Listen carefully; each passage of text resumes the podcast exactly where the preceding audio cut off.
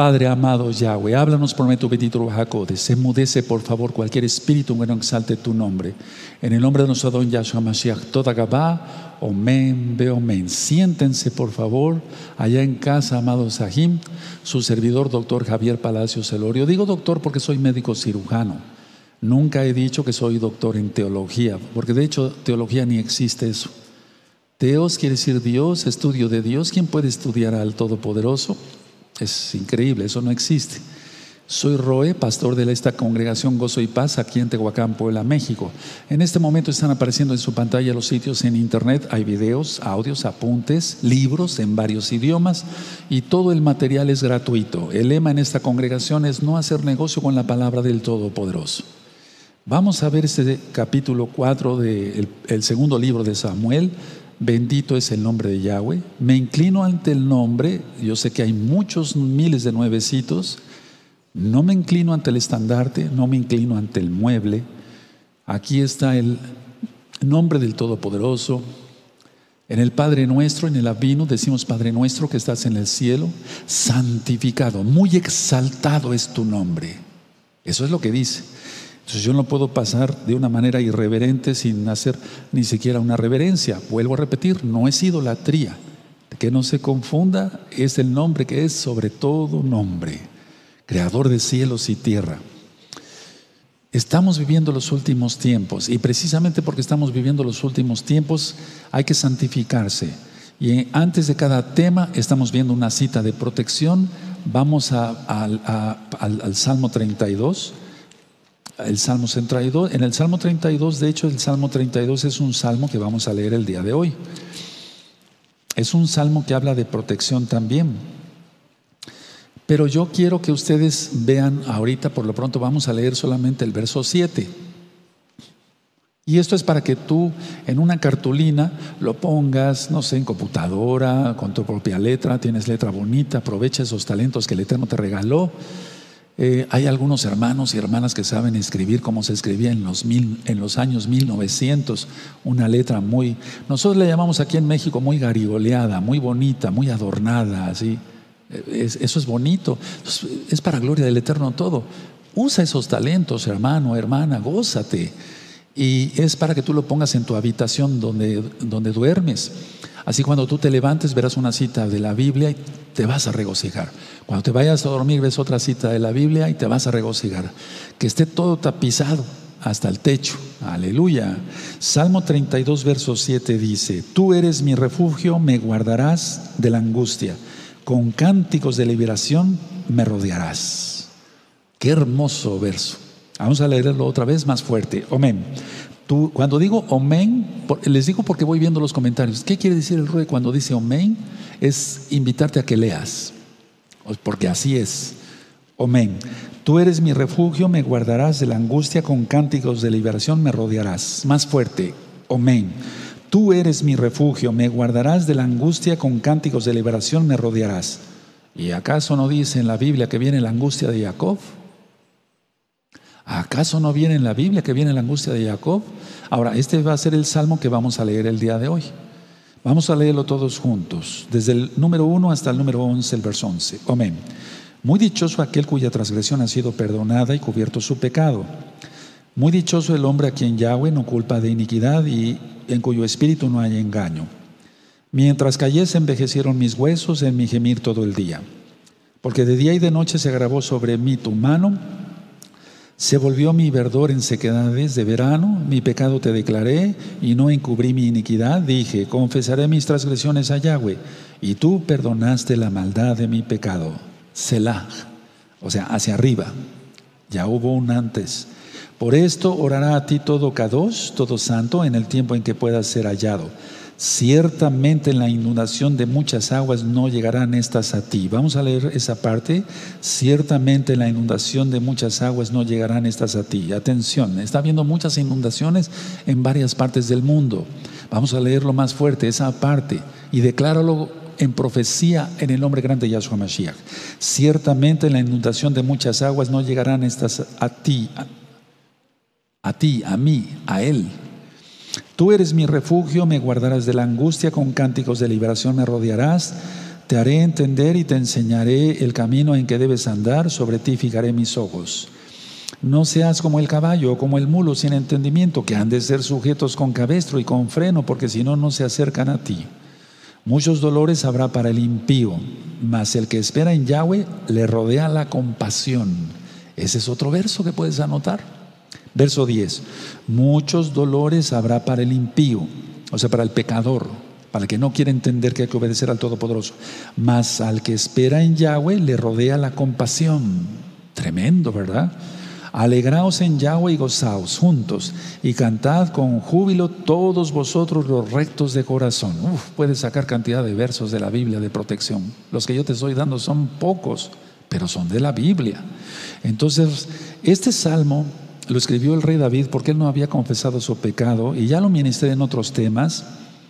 En el verso 3 es como si le hubiera venido al rey David una artritis porque dice, mientras callé, o sea, no confesó, Yahweh, perdóname, he pecado, no, no abría la boca. Mientras callé se envejecieron mis huesos en mi gemir todo el día. Gemir, ay, ay, me duele, me duele. Todo eso viene por odio, resentimiento, falta de perdón, pecado, adulterio, fornicación, idolatría de todo tipo. Entonces el rey David se arrepiente y es sanado por un milagro. Entonces si tú estás enfermo de artritis y eso, ora. Y si quieres al ratito vamos a orar, si quieres, gustan, vamos a orar. Entonces, que quede el verso 7 como la, la cita de hoy, pero ya vieron que pueden haber muchos más versos.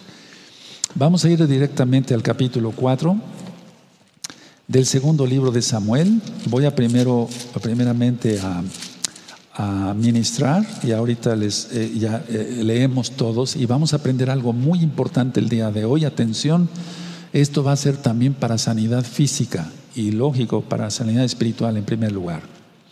Aquí narra en este capítulo 4 la muerte de Isboset. Ahora, la noticia de la muerte de Afner, recuerdan hace 15 días, la noticia de la muerte de Afner no trajo eh, estabilidad a Isboset, o sea, a su reinado. Por el contrario, la nación entró en pánico. ¿Qué nación? Recuerden, el reino del norte. Ya estaban divididos, ya lo hemos ministrado. O sea, Israel, Judá e Israel, el reino del norte. Ahora, dos asesinos benjamitas, y esa, por eso es muy importante que pongan atención a este tema. Dos asesinos benjamitas, van a ir, o van a ir eh, ellos percibieron que Isboset eh, se había querido, eh, digamos, apoderar, vale la redundancia, de todo el poder, pero al mismo tiempo ellos percibieron que no tenía poder, o sea, que, que no tenía un poder alguno Isboset. Prueba de ello es que ni siquiera había guardias para que cuidaran al rey, ¿no? Es un decir que no era el rey, pero vamos. Entonces, ellos lograron, estos dos lograron entrar en la casa, en la casa de Isboset, en Mahanaim, y a plena luz del día, a plena luz del día, que entraron a su casa, llegaron hacia su cama y lo matan en su cama. Y la muerte fue tan similar al asesinato de Abner. Entonces vamos a ir armando el rompecabezas, hermanos, de todo lo que quiere decir el Eterno a través de este capítulo 4. Pero no, no solamente hicieron eso del asesinato, sino lo decapitaron a Isboset y llevaron su cabeza a David en Hebrón. Ahora, hay otro personaje que se llama Mefiboset. Eh, antes era Meribal, eso ya lo expliqué hace 15 días. Este Mefiboset era hijo de Jonathan, el que fue muy amigo del rey David. Entonces, en algunas traducciones dicen, bueno, quiere decir Val contiende y fue cambiado de Val contiende a la boca de la vergüenza. Pero vamos a ver que hay otras interpretaciones también. Del verso 9 al verso 12, en este capítulo 4 de Segunda de Samuel, viene la reacción de David sobre esto sobre, que matan a Isboset, sobre lo que lo, decapitan y llevan su cabeza al mismo rey. Entonces la reacción de David, en lugar de lograr su aprobación, fue idéntica a la reacción que tuvo cuando supo de la muerte del rey Shaul. O sea, se indignó. Porque realmente fue un asesinato más que a sangre fría. Entonces ordenó, atención, ordenó que los dos fueran decapitados, ejecutados primero, perdón, ejecutados, y que les cortaran las manos y los pies, perdón, que les cortaran las manos y los pies, y que los colgaran sobre el estanque de Hebrón. Vamos a ver que aquí hay cosas bien profundas. Entonces David lo calificó como un acto injustificado, reprobable contra un hombre indefenso, porque realmente sí lo estaba, independientemente de la manera de pensar de Isboset. Fue una traición, boguez, y de eso vamos a hablar el día de hoy. Entonces, no hay duda que las medidas tomadas por el rey David respecto a ese castigo reflejan que era un, tenía un genuino amor por el rey Saúl. Y no nada más por el rey, sino por toda su familia, a pesar de que el rey Shaul se oponía a su, a su reinado. Vamos a leer el, el capítulo 4, amado Sajín, es segundo libro de Samuel, Samuel perdón, capítulo 4. Luego que oyó el, el hijo de Shaul que Abner había muerto en Hebrón, las manos se debilitaron y fue atemorizado todo Israel. Y el hijo de Shaul tenía dos hombres capitanes de, bandas de merodeadores. El hombre, eh, perdón, el nombre de uno era Vana y el del otro Recaf, hijos de Rimón, Berorita, de los hijos de Benjamín, porque Berot era también contado con Benjamín. Ahorita vamos a ver dónde estaba. Y luego dice el verso 3, pues los Veroritas, Verotitas, perdón, habían eh, huido a Gitaim y moraron allí como forasteros hasta hoy al menos hasta ese tiempo, está hablando en presente. Y verso 4, y Jonathan, hijo de Saúl, tenía un hijo lisiado de los pies, tenía cinco años de edad cuando llegó a Jezreel la noticia de muerte de Saúl y de Jonathan, y su nodriza le tomó y huyó, y mientras iba huyendo, apresuradamente se le cayó el niño y quedó cojo. Su nombre era Mefiboset. Los hijos pues de Rimón, Berotita, Recab y Bana, fueron y entraron en el mayor calor del día, o sea, pleno día, en casa de Isboset, recuerden que es otro diferente a Mefiboset, el cual estaba durmiendo eh, la siesta en su cámara, o sea, en su habitación. Y aquí la portera de la casa había estado limpiando trigo, pero se durmió y fue así como Recab y Bana, su hermano, se introdujeron en la casa.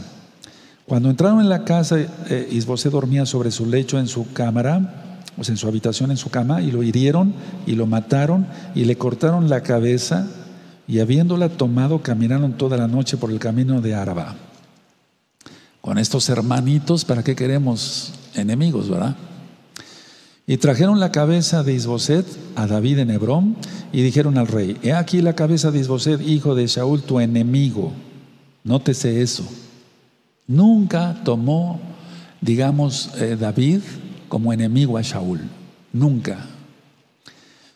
Que procuraba matarte, y es que voy a ministrar ahorita varias cosas. Y Yahweh ha vengado hoy a mi Señor el Rey. Qué hipócritas, qué lambiscones, qué, aquí en México decimos qué barberos, qué, qué asquerosos, perdónenme las cosas. Así actúa mucha gente. Ahorita va a ser para sanidad.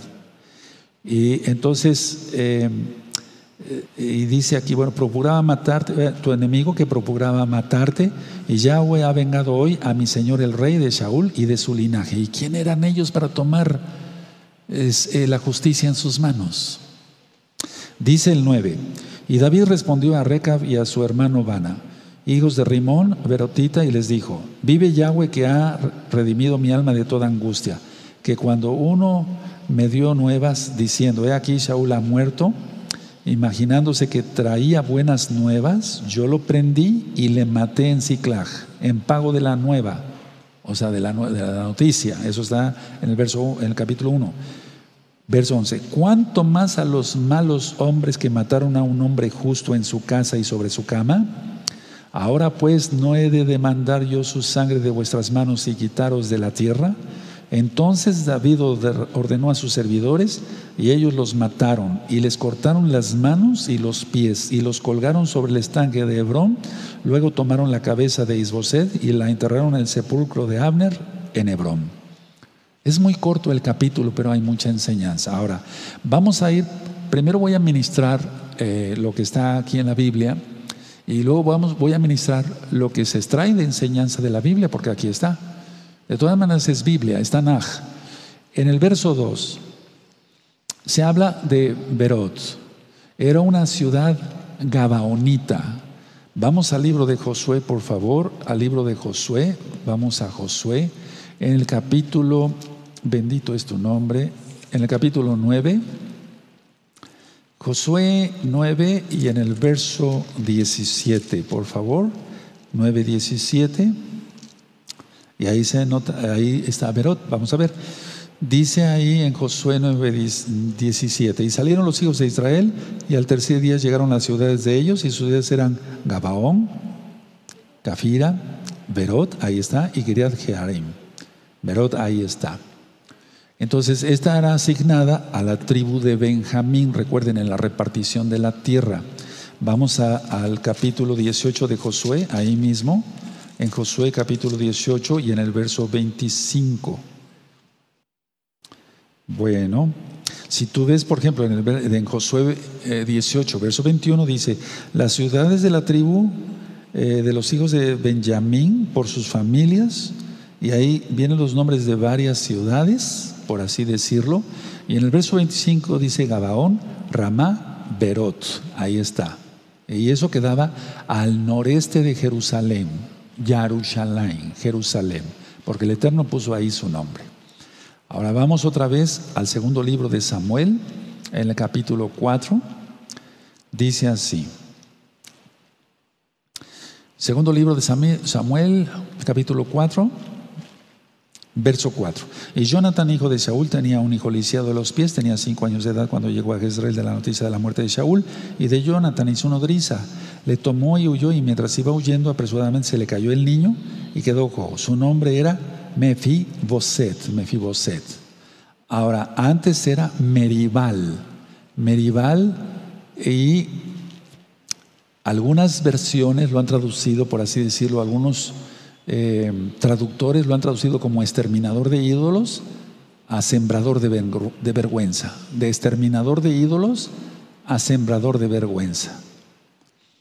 Pero yo considero que no es lo más correcto porque eh, el, nombre Mefiboset eh, viene más como lo dije en un inicio, Val contiende. Y luego el hecho de que diga por boca de la vergüenza, o aquí en este caso por sembrador de vergüenza, queda mejor para lo que, de lo que estamos tratando, de lo que dice el Tanaj. Entonces vamos a Primera de Crónicas, en el, capítulo 8. Primera de Crónicas 8, toda vaca 2, en el verso 34. Búsquenlo, Primera de Crónicas 8, verso 34. Qué, qué hermanitos, ¿no? Qué hermanos. Con esos hermanos, ¿para qué queremos enemigos? 8, verdaderos hijos del diablo. 8.34. Hijo de Jonathan fue Meribal y Meribal engendró a. Bueno, a ver, entonces queda mejor, eh, contiende por hombre de vergüenza o sembrador de vergüenza o boca de vergüenza. Vamos a ver ahorita eh, segunda de Samuel, el segundo libro, perdón, de Samuel, el segundo libro de Samuel en el capítulo 2. Y en el verso 8, esto ya lo estudiamos, para que los nuevecitos vayan entendiendo, vayamos, si no te conectaste las veces pasadas, porque hay muchos hermanos que cada día se conectan más, aleluya. Bienvenidos todos, bienvenidos todos. En segunda, el segundo libro de Samuel, capítulo 2, verso 8, dice, pero Abner, hijo de Ner, general del ejército de Shaul, tomó a Isboset, hijo de Saúl, y lo llevó a Mahanaín, y lo hizo rey, el 9, sobre Galad, sobre Jesús sobre Jezreel, sobre Efraín, sobre Benjamín y sobre todo Israel. A ver, lo tomó y le dijo, tú vas a ser el rey. O sea, no, no fue una idea del mismo muchacho, por así decirlo, sino de, de, Abner. Entonces, eh, esto es importante porque cuando no se tiene ni la suficiente madurez, muchos, muchos reyes de Judá llegaron muy jóvenes, pero eran escogidos por Yahweh. Eso es otra cosa. Y muchos hicieron lo bueno y muchos hicieron lo malo. Pero en realidad muchos de los que fueron niños, empezaron a reinar de niños, tenían lógico, una corte, porque un niño de ocho años, aunque puede ser muy sabio, yo no digo que no, pero para llevar un reino como el de Israel era una gran responsabilidad. La seguridad, la alimentación, eh, no sé, mil cosas que tiene que ver un monarca, un rey. Bueno, ahora vamos a volver ahí al capítulo 4 donde estamos, segundo libro de Samuel, capítulo 4. Entonces, dice aquí desde, en, el capítulo 4, desde el verso 5 al verso 7, la manera como entraron a su casa en plena luz del día, la portera se durmió y de una manera muy villana, muy mala, perversa, lo matan, le cortan la cabeza y van hacia, hacia el rey David. Ahora, ¿eso qué indicaba? La falta de guardia, porque ni siquiera decía yo en un inicio tenía guardia, pone de manifiesto que era un reino precario, pobre. O sea, era un reino que no tenía firmeza. Además de pobre, pues era un reino totalmente precario, entonces no tenía razón de ser.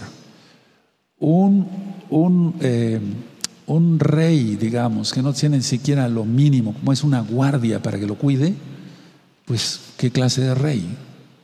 O sea, de todas maneras fue cobarde lo que hicieron estos dos malvados, ¿no?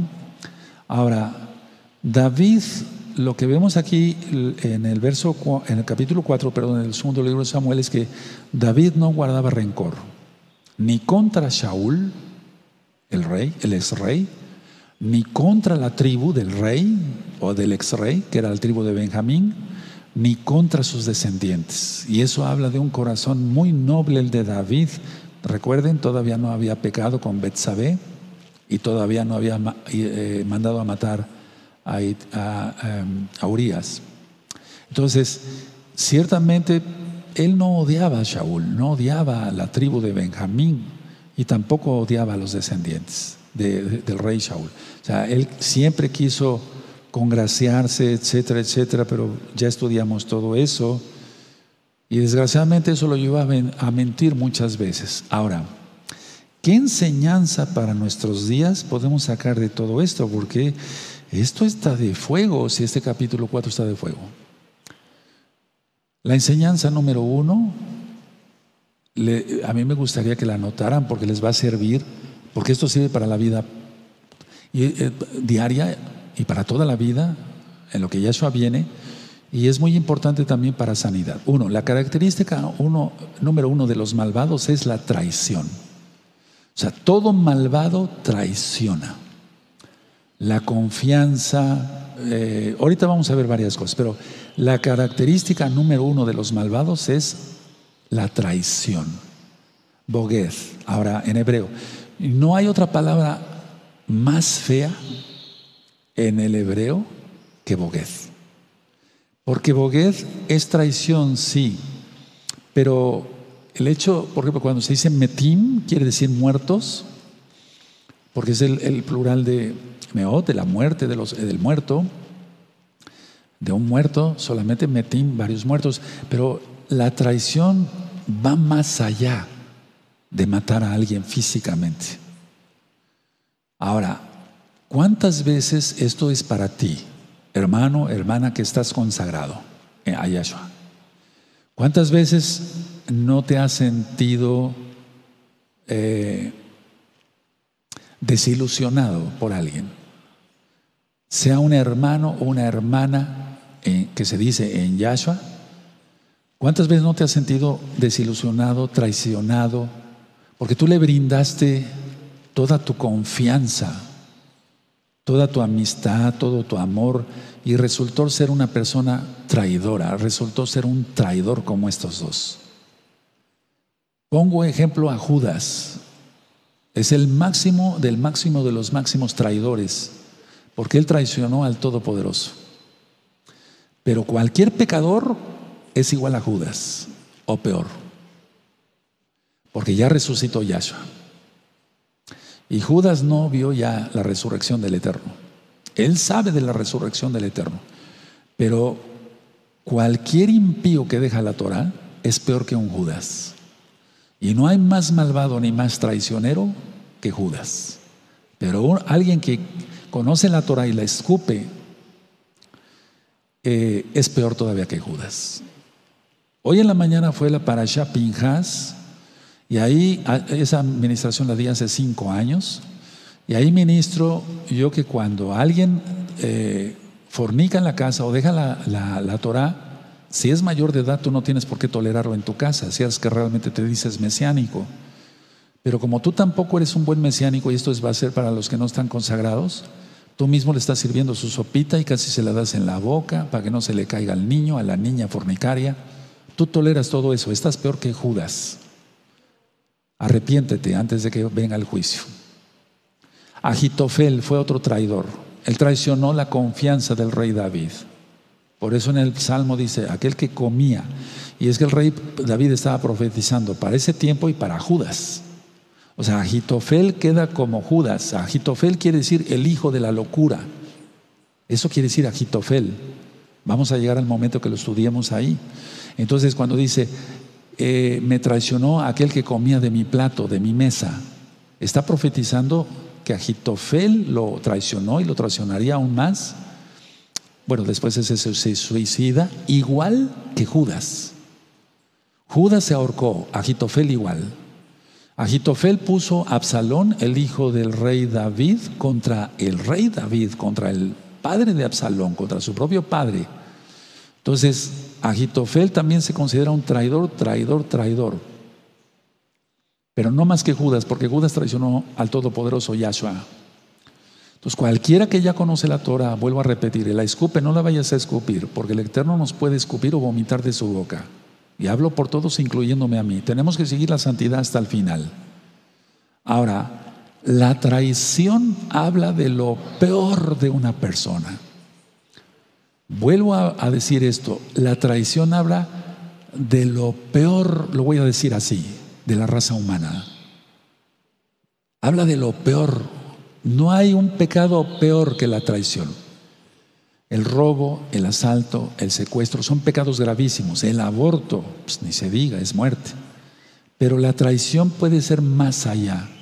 En este caso, estos dos perversos hijos de Satanás, los, estoy, me refiero, estoy refiriendo a los de la Biblia, en 2 Samuel 4, ellos iban, querían desestabilizar el reino. Y no hay cosa mayor que querer desestabilizar un reino. Por eso aquí en Gozo y Paz nunca se permite, ni se ha permitido, ni se permitirá, aunque ya está cerrada la congregación, el pecado. Nunca. Entonces, tómalo como enseñanza porque los juicios ya empezaron y van a recear en los próximos días, meses y en los próximos añitos, años pequeños que nos quedan. Ahora, ¿qué indica ser traidor? El no temer para nada a Yahweh. Eso es ser un traidor, el no temer para Yahweh a nada. No es, es no tener temor del Todopoderoso, porque el principio de la sabiduría es temor al Todopoderoso. Eso se dice Proverbios 1.7. También la traición, para ti que te han traicionado, o tú que traicionaste, arrepiéntete de eso. Tenías un jefe y te dejó la chequera, o te dejó las cuentas, la caja del dinero abierta Dispón, tú pagas a mis trabajadores, etcétera. ¿Se recuerdan? Todas esas enseñanzas están, las dice Yahshua. El, el, el mayordomo infiel. Eso lo dice Yahshua. Firma que recibiste tanto. ¿Se acuerdan? Todo está, ya se ha ministrado. ¿Quieres buscar los evangelios para que se entienda? Está Mateo, Lucas, Marcos y Juan. ¿Dónde? En este mismo canal Shalom 132 o en audio en la página gozoypaz.mx. Entonces, eh, habla de lo peor. Eh, miren, un traidor es tener lo mínimo o no tener nada de escrúpulos, nada de vergüenza, son conciencias totalmente eh, cauterizadas, son mentes reprobadas. Eso está en Romanos 1.28 y por amor a los hermanos que son nuevecitos vamos a ir para allá. Porque hoy vi en las videollamadas muchos hermanos nuevecitos y me dio mucho gusto saludarlos de veras. Y los que primeramente saludaré en ocho días. En Romanos, vamos para allá, en Romanos 1.28 vamos a ver que es una mente reprobada. O sea, cuando ya la gente es entregada totalmente a Satanás para que se pierda. También eso está en 2 de Tesalonicenses. Pero vamos a ver ahorita lo que es una mente reprobada. En Romanos 1.28 dice así. Espero que lo tengan todos para, quiero que lo vean, sobre todo los, todos, pero sobre todo los nuevecitos, en su propia Biblia. Romanos 1.28. Y como ellos no aprobaron tener en cuenta, no aprobaron tener en cuenta a Elohim, Elohim, o sea Yahweh, los entrega a una mente reprobada para hacer cosas que no convienen. Estando atestados de toda injusticia, como lo que hicieron estos dos perversos de 2 de Samuel 2, fornicación, como lo que han hecho tus hijas y tus hijos y los has solapado, perversidad, avaricia, maldad, llenos de envidia, homicidios, ahí está, contiendas, engaños y malignidades, murmuradores, detractores, aborrecedores de Yahweh, injuriosos, soberbios, altivos, o sea, orgullosos, inventores de males, desobedientes a los padres. Los mandamientos dicen, honrarás a tu padre y a tu madre. Necios, desleales, sin afecto natural, implacables, sin compasión. Quienes habiendo entendido el juicio de Yahweh, que los que practican tales cosas son dignos de muerte. Toda esa gente acaba mal no solo las hacen, sino también se complacen con los que las practican. La muerte, por ejemplo, es la pornografía. Esos que hacen pornografía y se dejan filmar, y el que está filmando, son hijos de Satanás, no lo dudes. Y los que ven toda esa porquería, se complacen con los que le practican eso. Y igual son hijos de Satanás. Deja de ver todo eso y busca la Torah de Yahweh y vivirás. Aleluya. Porque el tiempo ya es muy malo. Hace un mes estábamos menos peor, ahora estamos peor y estaremos mucho peor, pero no los verdaderos creyentes en Yahshua Mashiach. Hago un paréntesis y vamos a Apocalipsis 7. Apocalipsis 7 es algo que el Eterno me dijo que esté yo ahorita mencionando mucho, mucho, mucho, mucho, mucho, mucho. Los 144 mil, miren, en Apocalipsis 7 están los 144 mil. Y dice el verso 4, espero tantito, búsquenlo, nuevecitos hermanos, nuevecitas hermanas, Apocalipsis 7. Es 7, 4. Y hoy el número de los sellados, 144 mil sellados de la tribu, de, las de, todas las tribus de los hijos de Israel. De la tribu de Judá, ahí están 12 mil sellados. De la tribu de Rubén, de la tribu de Gad, de la tribu de Asher, de la tribu de Neptalí, de la tribu de Manasé, de la tribu de Simeón de la tribu de Leví, de la tribu de Isaacar, de la tribu de Zabulón, de la tribu de Yosef, de la tribu de Benjamín, y se acabó. Y no está Efraín. Ahora, atención por favor a lo que voy a decir porque es muy grave. No te espantes, pero teme al Eterno. Están todas las tribus pero falta una especial, la tribu de Efraín. Y Efraín, según la Biblia, según Génesis, es la tribu más grande que hay. Es la más grande. Multitud será, dijo Jacob cuando profetizó. No, papá, le dijo Joseph, aquí esta mano y aquí la... No, así debe de ser. Entonces, a ver, Efraín, la gran parte la gran, pero gran parte de la casa de Israel no está protegida contra la gran tribulación. Ojo, atención por favor hermanos. Y esto no es para entrar en pánico. La gran parte de la casa de Israel no está protegida. Pero tómate de las promesas de Yahshua cumpliendo la Torah, Hebreos 5.9, porque Yahshua es autor de eterna salvación para todos los que le obedecen. No te confíes si tienes barba o no. Porque muchos se han confiado, ah, yo tengo barba, soy de la tribu de Judá. No es así, no es así, no es así. Puedes tener barba y venir de Efraín, o puedes no tener barba y venir de la tribu de Judá. O sea, porque hubo mucha mezcla también. Entonces, no es garantía tener barba y decir yo soy casa de Judá. No te sientas la gran cosa, ni yo me la gran, me siento la gran cosa. Pero aquí la preocupación es esta. Podría yo decir así, con un número imaginario, pues, el 90%, 95% de la casa de Israel no está protegida contra la gran tribulación. ¿Te habías puesto a pensar en eso? Por eso el Eterno de ayer para hoy puso en mí, vas a ministrar esto. Y lo estoy ministrando. Y hace ratito lo ministré con los dos grupos preciosos que, que tuve la videollamada. ¿Qué tienes que hacer? Rápido, arrepentirte de los pecados, hacer bautizo en el nombre de Yahshua Mashiach, la inmersión en agua, hacer liberación, renunciar, cumplir todos los pactos, guardar el Shabbat, guardar las fiestas, guardar la santidad, nada de adulterios, fornicaciones, Nada de eso, nada de borracheras, nada de eso. Y tomarte de la bendición, de la promesa de Yahshua HaMashiach y vamos para allá en Lucas, por favor. Si esto me lo puso el Eterno, yo no voy a pasar de largo esto. Por algo me lo está poniendo el Eterno. Lucas 21, vamos para Lucas 21. Esto ya lo ministré por amor a los nuevecitos lo voy a volver a ministrar. Lucas 21. Entonces, tú fuiste un traidor. El Eterno te perdona. Tú asesinaste, el Eterno te perdona. Tú robaste, el Eterno te perdona. Pero fuiste un traidor. De una u otra manera, traicionaste a tu novia, a tu esposa. Nada más la embarazaste, le diste una patada. Eso es muy común. Yo como médico tengo 40 años o más de 40 años de ver eso. Entonces dice Lucas 21, 34. Mirad también por vosotros, es Lucas 21, verso 34. Mirad también por vosotros mismos que vuestros corazones no se carguen de glotonería y embriaguez y de los afanes de esta vida y venga de repente sobre vosotros aquel día. ¿Cuál día? El día del Señor, el día del Adón, el día del Todopoderoso, la ira del Eterno, la gran tribulación. Porque como un lazo vendrá sobre todos los que habitan sobre la faz de toda la tierra. Date cuenta lo que está diciendo el Eterno. Él te librará del lazo del cazador.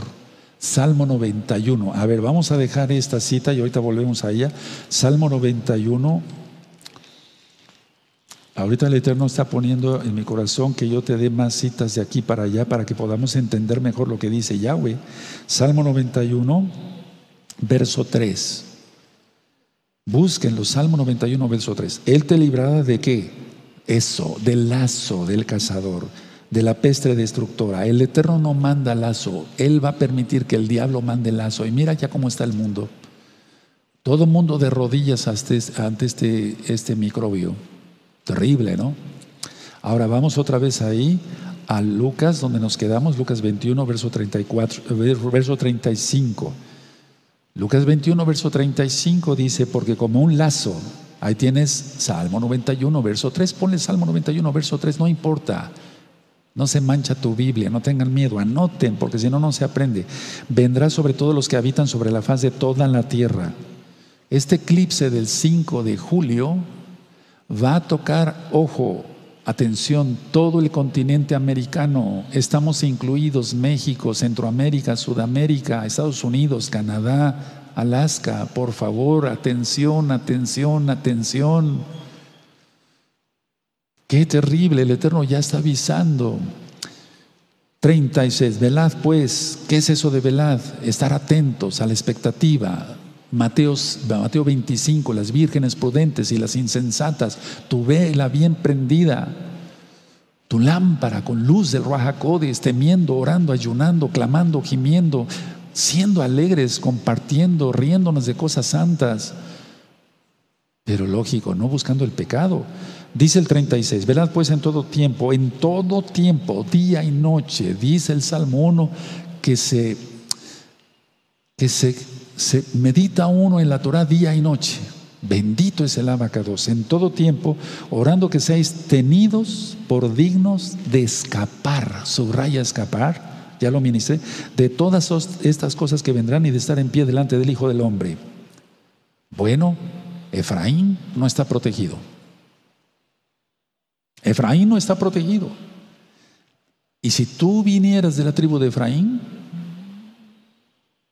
o si yo vengo de la tribu de Efraín, Pues yo no pierdo tiempo, desde hace años yo ya me consagré. Ahora te toca a ti. Ya vimos que en los 144 mil no está Efraín. Sí, Roe, pero dice José y Manasés, yo creo que ahí entran. Es de toda tribu, pero el Eterno tiene un plan para cada quien, porque no toda tribu está incluida. Dan, la tribu de Dan no está, no está en los 144 mil. ¿Qué quiere decir eso? Que de ahí va a salir el antimashiach. Eso ya lo expliqué en el tema del antimashiach. Tú lo conociste como anticristo. Bueno, entonces volviendo a la, segunda de Samuel capítulo 4, esta gente decía yo que es traidora, no tiene escrúpulos. Otra característica de los traidores son faltos de rectitud, no, tienen, no son rectos para nada, no son justos para nada. En este libro de 20 características de un salvo, vuelvo a repetir, una de las características es que es justo en todos sus tratos. Cobra lo justo fuera de Shabbat, paga lo justo, no se roba la luz, etcétera, etcétera, etcétera, etcétera. Es justo. Entonces, pero esta gente no tiene rectitud, no tiene, no tiene rectitud ni con él, si no tiene con él, ni con su propia madre, ¿cómo va a ser recto y justo con los hermanos o con sus semejantes?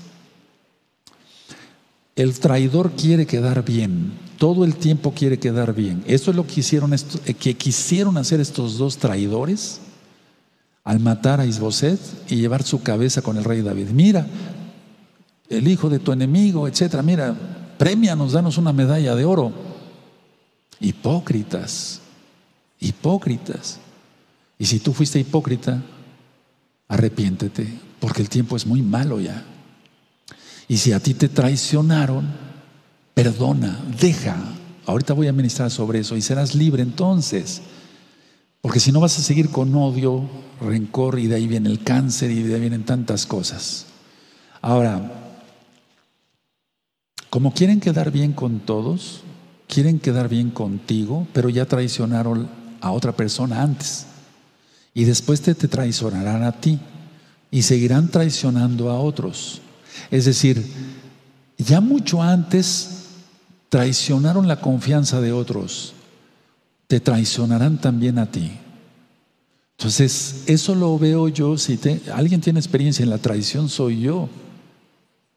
Porque como Rue vemos cantidad de cosas. He visto cantidad de cosas. Ahora, hay un, un delito en todas las constituciones de los países que es el abuso de confianza. El abuso de confianza está penado con la cárcel. El abuso de confianza está calificado como uno de los delitos mayores, no solamente en México, en todos los países. ¿Por qué? Porque está sacado de la Biblia. De hecho, el poder ejecutivo, legislativo y judicial está en la Biblia. Por eso antes, aunque eran masones, le hacían al cuento, le hacían al payaso. Los presidentes eh, de Estados Unidos de Norteamérica juraban con la Biblia. Pero eso es mentira, pues eran masones desde el principio. Entonces, pero la idea es esta, a ver, el, el abuso de confianza, si es, si es un delito mayor, ¿qué no será ante los ojos del Eterno? Porque está sacado de la Biblia, está sacado de la Torah. Gente que trabajó con un patrón o un superior, aunque no fuera tu patrón, y que engaña a la persona de la manera más astuta, y eso se llama traición. Te encargo esto. Sí, jajajaja, ja, ja, ja, voy a hacer de las mías. Pero todo pecado es sacado a la luz, dice Yahshua Mashiach. Y la gente pecadora no viene a la luz para que sus obras no sean reprendidas, dice Yahshua HaMashiach. Les dejo de tarea que busquen las citas. Aquí en la Biblia, en, en el segundo libro de Samuel, Samuel capítulo 4, estos dos traicionaron matando. Pero toda traición es muerte. Si hablar mal de un hermano, o sea, difamación, la shonjara, lengua de serpiente, lengua viperina, chisme, para que se entienda para los nuevecitos con todo cariño y respeto. Si eso es matar a un hermano y no se le pone ni un alfiler, Fíjense muy bien lo que estoy diciendo, porque Yahshua Mashiach dice, cualquiera que hable mal de un hermano, o sea, hable mal quiere decir mal diciendo, mal, de ahí viene la, palabra maldición, clalá en hebreo, o clalot en, eh, en plural, maldiciones. Mal decir, o sea, eso es un juego, eh, no es un juego, perdón, son dos palabras. Mal decir, o sea, hablar chisme, difamación, eso es horrible, eso es matar, dice Yahshua. No lo dice un profeta X o Z, que todos los profetas acá en la Biblia hablaron de parte del Wahakodis, de parte del Espíritu Santo, como lo tú no conociste. Pero cualquier persona que hable mal sin que le conste algo, si te vienen con algo, por eso digo, calla a tu madre, calla a tu padre, calla a tu hermano, calla a quien sea. Si tienes valor, hay que tener valor. Recuerden que el mesianismo no es para cobardes, es para valientes. Porque los cobardes no van a poder entrar al reino de los cielos. Ya lo he repetido muchas veces, lo seguiré repitiendo. Apocalipsis 21, verso 8. La traición es tratar de quedar bien con uno, afectando a otros. Tratando de quedar bien con uno o con varios, como en el caso de Judas, quiso quedar bien con el rabinato de ese tiempo y traicionar al maestro de maestros, al profeta de profetas, al rey de reyes, Yahshua Mashiach, Señor de señores. Y entonces estos dos quisieron quedar bien con el rey, con el rey David. Mira, traemos la cabeza de tu, el hijo de tu enemigo. Todo traidor es hipócrita, todo traidor es un actor, todo traidor tiene dos caras, es hipócrita. Y la hipocresía ya lo vimos en, los temas de Pesach y de Hamatzot, Pesach, Pascua, para ti que eres nuevecito de Pesach realmente, y de Hamatzot, que son la fiesta de los panes sin levadura. Ya eso Hamashiach reprueba mucho eso, la hipocresía, la hipocresía. No hay cosa más terrible que la hipocresía. ¿Cómo actúa un traidor? Demuestra buena bondad o sea, su apariencia es de buena bondad. Lógico, si es bondad es buena, ¿no? Pero aquí es apariencia. Y entonces simpatiza con una persona, pero su proceder es perverso con esta persona. Entonces, si tú traicionaste, si tú cometiste adulterio, traicionaste a tu pareja.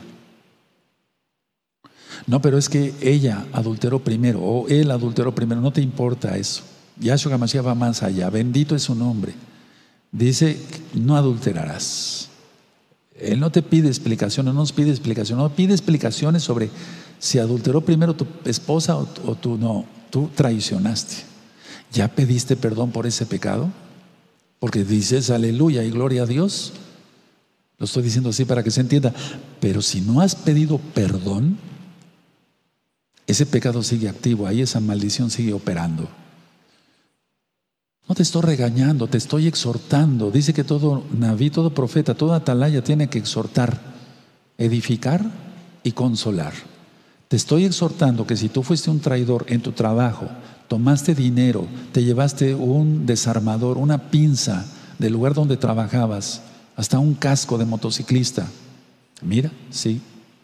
Y, luego, eh, o robarte la luz, o eh, o sea, todo lo que es abuso de confianza, o bien el adulterio, como vuelvo a repetir, todo eso tú tienes que pedir perdón, eso crea maldiciones terribles. Dice el rey Salomón, la maldición nunca llegará sin causa. Les dejo de tarea que lo busquen. La maldición nunca llegará sin causa. Cuando hay una maldición que está operando, y les dejo de tarea que lean em, los apuntes de maldiciones están en la página gozoypaz.mx en varios idiomas, están en audio, están en este canal en video, Shalom 132, las maldiciones. Todo tipo de maldición tiene una causa. Entonces yo me arrepentí ya de todos mis pecados, le pedí perdón al Eterno. Pero sabes, el Eterno es bueno y lo que quiere es que nos arrodillemos, le digamos, Padre, por favor, yo quiero pedirte perdón por todos mis pecados, recuérdamelos y los recuerda. Él te hace recordar cada pecado, hasta lo más insignificante que tú pienses que es insignificante, pero pecado es pecado. No hay pecados mortales y veniales como dicen las religiones. de, idólatras. No. Hay pecado. Y el pecado es igual para el Eterno. Sea adulterio, sea matar. Sea abortar, pues es matar, etc. Pídele perdón por eso, tú que traicionaste. Porque si no estás igual como estos dos, o igual como Judas, o igual como Agitofel. Y mira cómo acabaron Judas y Agitofel. Yo no deseo eso para nadie. Yo deseo bendición. Esta congregación, aunque ya está cerrada, se abrió y seguimos gracias a Yahshua Mesías solamente por su gran compasión, ministrando por internet, no porque lo merezcamos, ni tú ni yo, pero el Eterno es bueno, está teniendo compasión, está extendiendo un poquito más, pero ya un poquito más. Ese poquito que se entienda así como poquito, no como mucho, ya no hay mucho tiempo. Muchos temas quedarán pendientes, pero el Eterno nos enseñará, bendito Yahshua, y nos enseñará de la mejor manera, porque Él es el Rey de Reyes. Ahora, a ti te traicionaron. Para empezar, no has perdonado, te enojaste, vives con amargura, con resentimiento y con odio. Son cosas diferentes y eso ya lo ministré. Resentimiento, ya lo dije, es volver a resentir. No perdonar es no cancelar una deuda. En este caso de una, no me refiero al dinero, en este caso me refiero de una ofensa. O inclusive pueden, ah, por eso está la restitución. Por eso Yahweh puso la restitución en la Torah, cuando se trata de cosas económicas. Mientras no se restituya, no se logra avanzar más allá. Hay que restituir. Y restituir es dar eso más 20. O sea, a ver, si tú, por ejemplo, eh, robaste 100, tú tienes que dar 120. Eso dice la Torah, no yo. Búsquenlo, ya está todo eso ministrado. No es el tema hoy restitución. Búsquenlo, restitución, así en Shalom 132 lo van a encontrar. Entonces, a ver, si tú fuiste el que actuaste de mala obra, tienes que restituir y tienes que pedir perdón a Yahweh y perdón a la persona que abusaste de su confianza o que la engañaste. No, pero Ro, eso va a ser imposible porque mi tío ya murió y le robé a él. Bueno, pídele perdón al Eterno, no vas, no vas a invocar al tío, ¿verdad? Porque ya está muerto y eso está prohibido, invocar muertos en Deuteronomio, Deuteronomio 18, verso 10 en adelante. Pero si vive, tienes que restituirle a él. Si tú tuviste una pareja, nunca te casaste, fue tu pareja, la embarazaste y después le diste una patada cuando ya ibas, te enteraste que estaba embarazada, tienes que pedirle perdón. El cielo tiene una puerta estrecha. Véase así porque lo dice Yahshua. Y pocos son las que lo hallan. No tiene una puerta ancha. El camino ancho es para la perdición, dice Yahshua. El camino para el infierno es muy ancho y se está haciendo más ancho. ¿Se acuerdan de la profecía de Isaías capítulo 5? El abismo, el infierno, por orden desde Yahweh tuvo que abrir la boca como la habrá abrir ahora la boca del infierno para que quepan más condenados. O sea, gente no salva. No estoy diciendo yo eso de mi propia idea, está en la Biblia. Tenemos que leer así con ojos hebreos. Está bien, te traicionaron, perdona, Tienes que perdonar. Cuando Yahshua Hamashiach le dijo a Kefas, al que perdone sus pecados le serán perdonados y los que no quedarán atados, nunca le dijo, te doy poder para perdonar pecados. Ningún hombre tiene poder para perdonar pecados. Marcos capítulo 2. Solamente Elohim tiene poder para perdonar pecados, por eso Yahshua es Elohim. Porque él dijo que es más fácil decir a este paralítico, tómate tu camilla y anda, o tus pecados te son perdonados. ¿Se acuerdan? Él es Elohim. Nadie puede perdonar pecados, solamente el Eterno. No es te absuelvo y reza tres aves marías o tres padres. No es, no es eso. No es eso. Es pedirle perdón al Eterno. Según la Biblia. Pídele perdón al Eterno porque no ha sabido perdonar. Cuando le dijo a Kefas eso, es esto. Escuchen bien para los nuevecitos le dijo, a los que perdonen sus pecados quedarán perdonados y a los que no quedarán atados. Si la persona no perdona, queda atada con la otra persona. ¿Quieres eso para el resto de los días que nos quedan? Porque Yahshua ya viene. Bendito es su nombre. Entonces, cuando uno perdona, literalmente sucede esto, romper maldiciones, se rompe esa cadena. Y entonces uno es libre y conoceréis la verdad y seréis verdaderamente libres. Juan 8:32. Pero eso es tener, conocer, es que conocer la Torah, conocerlo a Él, conocer su ley, conocer sus mandamientos, sus estatutos, sus preceptos, sus fiestas, todo se perdona y entonces la cadena se rompe. Créemelo, eso se oye, si quieren decirme loco no hay problema. Más de 10 mil millones, creo, bueno, no somos tantos en la tierra, pero me consideran loco, entonces, ¿qué más? Uno más. Pero se oye hasta el sonido de las cadenas, es un decir, en lo espiritual se oye cómo cae eso. Créanmelo, el Eterno es bueno, bendito es su nombre, bendito es su nombre. Si traicionaste, pide perdón. Si fuiste traicionado, perdona al que te traicionó. Perdón. ¿O acaso Yahshua no perdonó a Judas? David tuvo un dolor terrible en su alma por la muerte de Agitofel, que se suicidó por traidor. Los santos nos sentimos mal cuando alguien que nos ha injuriado y maldecido muere. No nos sentimos contentos. Hace poco un hermano me dijo, ¿se acuerda de esta persona que lo injuriaba tanto, etcétera, etcétera? Murió Roe, murió Roe Palacios. Yo me quedé callado y no le dije nada. Pero bueno, le dije unas palabras después, le dije, ¿viste dibujada en mí una sonrisa de satisfacción? Me dijo, no, Roe, lo lamento que haya muerto y no se haya arrepentido. Pero los santos nos duele que la gente con un beso traicionas al Hijo del Hombre, dijo Yahshua. Pero esto este no pudo con su culpabilidad y fue y se ahorcó Judas, lógico, igual a Jitofel, el hijo de la locura. Entonces, vamos a hacer una oración. Por eso dije que iba a servir mucho este tema. Porque si tú has querido quedar, bien con alguna persona y has hecho daño a otros, pues estás mal. Y si a ti te, te, traicionaron, estás mal si no perdonas. Estaríamos locos, ¿verdad? Yo estaría loco si no perdonar. Levanten sus manitas así. Primero, para los que traicionaron, eso para no apenar a nadie allá en casa, levanten todos las manos, es igual. Porque te voy a decir algo antes de la oración. De hecho, de una u otra manera, se traiciona antes de conocer a Yahshua. Yo no digo que hayas adulterado y hayas dicho, no, no, no, pero se traiciona.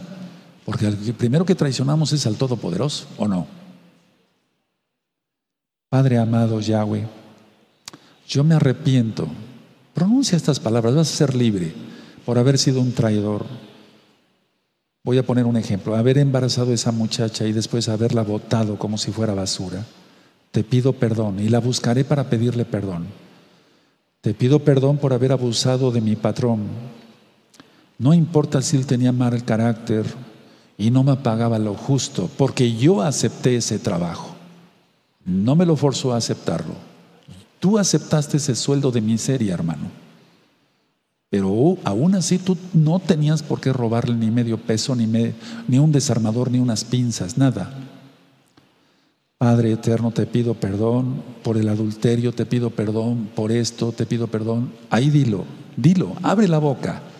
Al Eterno le gusta que confesemos nuestros pecados. ¿Recuerdas el Salmo 32, verso 3? Estaba enfermo el rey David con una artritis terrible y gemía todo el día. Confiesa su pecado y es sanado. Díselo. Oh, bendito seas, Yahshua Mashiach. Padre eterno, no solamente eso, sino que restituiré. Restituiré, yo quiero estar en paz contigo, porque si me digo mesiánico tengo que empezar una vida nueva. En el nombre bendito de Yahshua Hamashiach te pido perdón y te pido que me recuerdes todos los pecados que cometí y estoy seguro que tú me los recordarás, porque tú eres el Todopoderoso. Para ti no hay nada imposible. Toda Gabá, muchas gracias. Yahshua HaMashiach, Tómenlo en serio, hermanos. Nuevecitos, nuevecitas, amigos, amigas, hagan esto para ser hermanos en Yahshua. Omen, men. Hacerlo todo como manda el Eterno. Ahora, para los que fueron traicionados, te engañó tu esposo, tu esposa, eh, tus propios hijos te engañaron. Eh, les pagabas, por ejemplo, la universidad y te engañaron. Eso es muy frecuente. Apenas acabo de ver varios casos. Lógico, antes de la cuarentena. Roe le pagaba yo su universidad, etcétera, etcétera, y me engañó. Abusó de mi confianza. Y estaba fornicando, hombres y mujeres. Terrible, ¿no? O sea. Y abusó de mi confianza. Tienes que perdonar, hermano, hermana. Tienes que perdonar eso, ya no recalcarlo, no echarlo en la cara otra vez, porque si no significa que no has perdonado. Porque esto es muy común. Pero cualquier otra cosa te haya traicionado tu propia madre, tu padre, tus tíos, abuelos, no sé, alguien. Entonces, vamos a orar. Padre eterno, yo decido perdonar a todos los que me traicionaron, a todos los que abusaron de mi confianza, esto no es para mí, eh, eh, para caer en depresión, no, Padre, es para pedirte perdón porque no he sabido perdonar que abusaron de mí, que abusaron de mi confianza, que me engañaron. Yo te pido perdón a ti, aleluya, por no haber sabido perdonar. Rompo con eso en el nombre bendito de Yahshua HaMashiach. Rompo con eso, Padre amado. Tú eres bueno, Padre amado. Perdono a mi esposo o a mi esposa por el adulterio, a mis hijos porque abusaron de mi confianza. En el nombre bendito de Yahshua Mashiach será para sanidad. Muchas gracias, Yahshua Mashiach. Trae sanidad a mi hogar. Díselo, díselo, díselo. Abre la boca, es el momento ahora. Es Shabbat. Díselo. Y aunque no fuera Shabbat, pero es Shabbat. Díselo, Padre eterno. Bendice mi hogar, prospéralo en todo. Toda Gabá, muchas gracias, Yahshua Hamashiach, Omen, Beomen. Yahshua es el Rey de Reyes, sin duda. Él es el Señor de Señores, sin duda. Él es Elohim mismo, sin duda. Lógico que Él perdonó a Judas. Lógico. Pero ¿qué consecuencias tuvo Judas? Ahora, si tú hiciste la oración de corazón de veras, en este momento cayeron cadenas espirituales que se, transforman. Recuerden el tema de ayer, se, se traspola del alma hacia el cuerpo. Entonces, tu enfermedad va a empezar a sanar. Y no es casualidad, yo no lo tenía preparado, pero por eso leímos el Salmo 32 y yo lo tenía preparado. No lo tenía preparado, hermanos, es la verdad. Y el rey David se sanó. Lo sanó Yahweh desde los cielos de los Shemai. Él puede sanar directamente dando la orden que la enfermedad salga, que los demonios de enfermedad salgan, o bien mandar un malaj, que es un mensajero espiritual, un ángel, y que toque tu cuerpo y sea sanado, o puede mandar un malaj que sea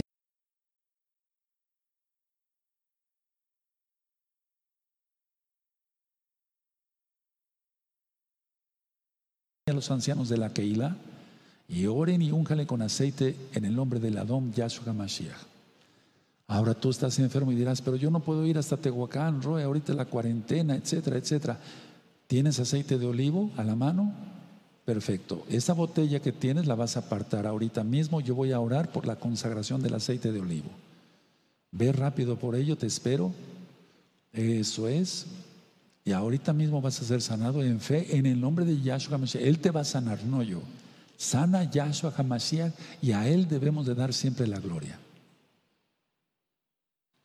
Y en lo que vas por tu aceite de olivo, hoy en la mañana decía yo que en la tradición judía piensan que Pinjas reencarnó en, en Elías. No, no, no, no, no, no, no, no, no. No, no, no, no, no. Lo que yo dije es, eso dice la tradición judía que no es verdadera, eso es tradición, eso está en el Talmud. Lo que yo dije en esa administración, y quiero que quede recalcado, es que todo atalaya, todo profeta restaura, eh, verdadero profeta, la relación con el Eterno. O sea, que se dé la exaltación con el Eterno. Eso está en la para allá. Vean la para allá porque también va a ser un examen dentro de poco. No en ocho días. Pinjas. Esa para allá está, todas están de fuego. Ya tienes tu aceite perfecto. Levanta el aceite así en fe. Vamos a consagrar el aceite. Consagrar no quiere decir que el aceite va a estar bendito. Eso es un invento de la religión idólatra. No, va a estar consagrado. Consagrado es santo. Aceite K2, por ejemplo, apartado. Para orar por los enfermos, ungirte, tomarlo cuando ustedes, esperamos que nunca estés enfermo, pues, pero te va a dar fuerza. Baruch atah Adonai Eloheinu melech haolam, legazi shemen sait, queda consagrado este aceite de olivo en el nombre de nuestro don Yahshua Mashiach, Omen, Beomen. Ahora toma una gota y póntela en la cabeza. Tienes a tu esposa, como tú eres el varón, ungete tú primero, una gotita, tu esposa, tus hijos, pero recuerda, para eso ya se hizo rompimiento.